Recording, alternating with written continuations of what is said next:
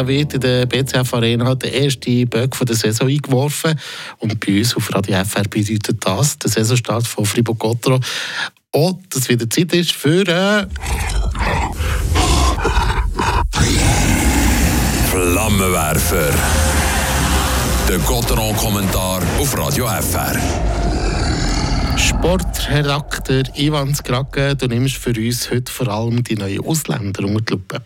Genau, aber zuerst muss man da noch einmal sagen, die schönste Zeit des Jahres steht an. Endlich wird in der Schweizer Eishockey-Stadien wieder gefeitet, gecheckt und im Fall der BC Arena hoffentlich möglichst viel und laut gejubelt. Vergessen soll sie die Schmach vom letzten Frühling, wo die Freiburger schon in den Pre-Playoffs gegen Lugano rausgefühlt sind. Immer wieder sind dabei die Ausländer stark kritisiert worden. Der Christian Dübe der hat reagiert und der Jose Vainio, der Janne Kuokkanen und der Victor Rask nicht mit einem neuen Vertrag ausgestattet. Dazu ist der David Dearnet zurückgetreten. Die neuen Gesichter die versprechen viel auf dem Papier.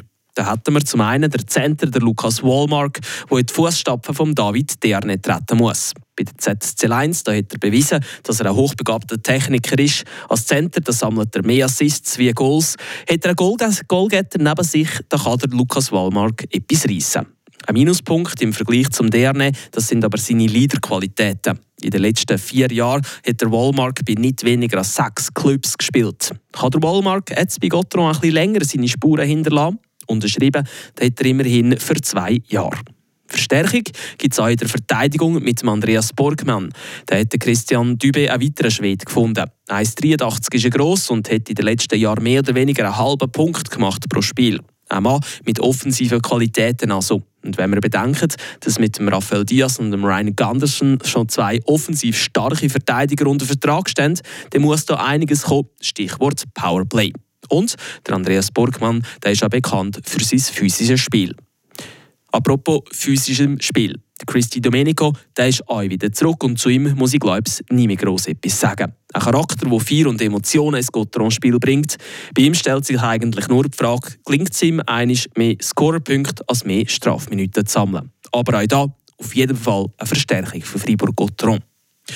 Wo lenkt es also hin mit dem Kader? Die ersten drei Plätze die sind mit dem ZSC Genf und Zug meiner Meinung nach gesetzt. Auch der EHC Biel hat ein starkes Kader, aber schon vor der Saison grosse Verletzungssorgen. Und dann gibt es zum Beispiel mit Lausanne, Lugano und Rapid Teams, die meiner Meinung nach grosse Wundertüten sind und von Top 3 bis zum Verpassen der Play-ins alles möglich ist. Für mich findet Gotron irgendwo zwischendrin, zwischen dem ersten und dem zweiten Päckchen Platz. Die meisten Journalisten hier in Freiburg zwischen Platz 7 und Platz 10. Ich sage, die direkte Playoff-Quali, die ist auf jeden Fall möglich und muss sowieso das Ziel vom ganzen Club sein.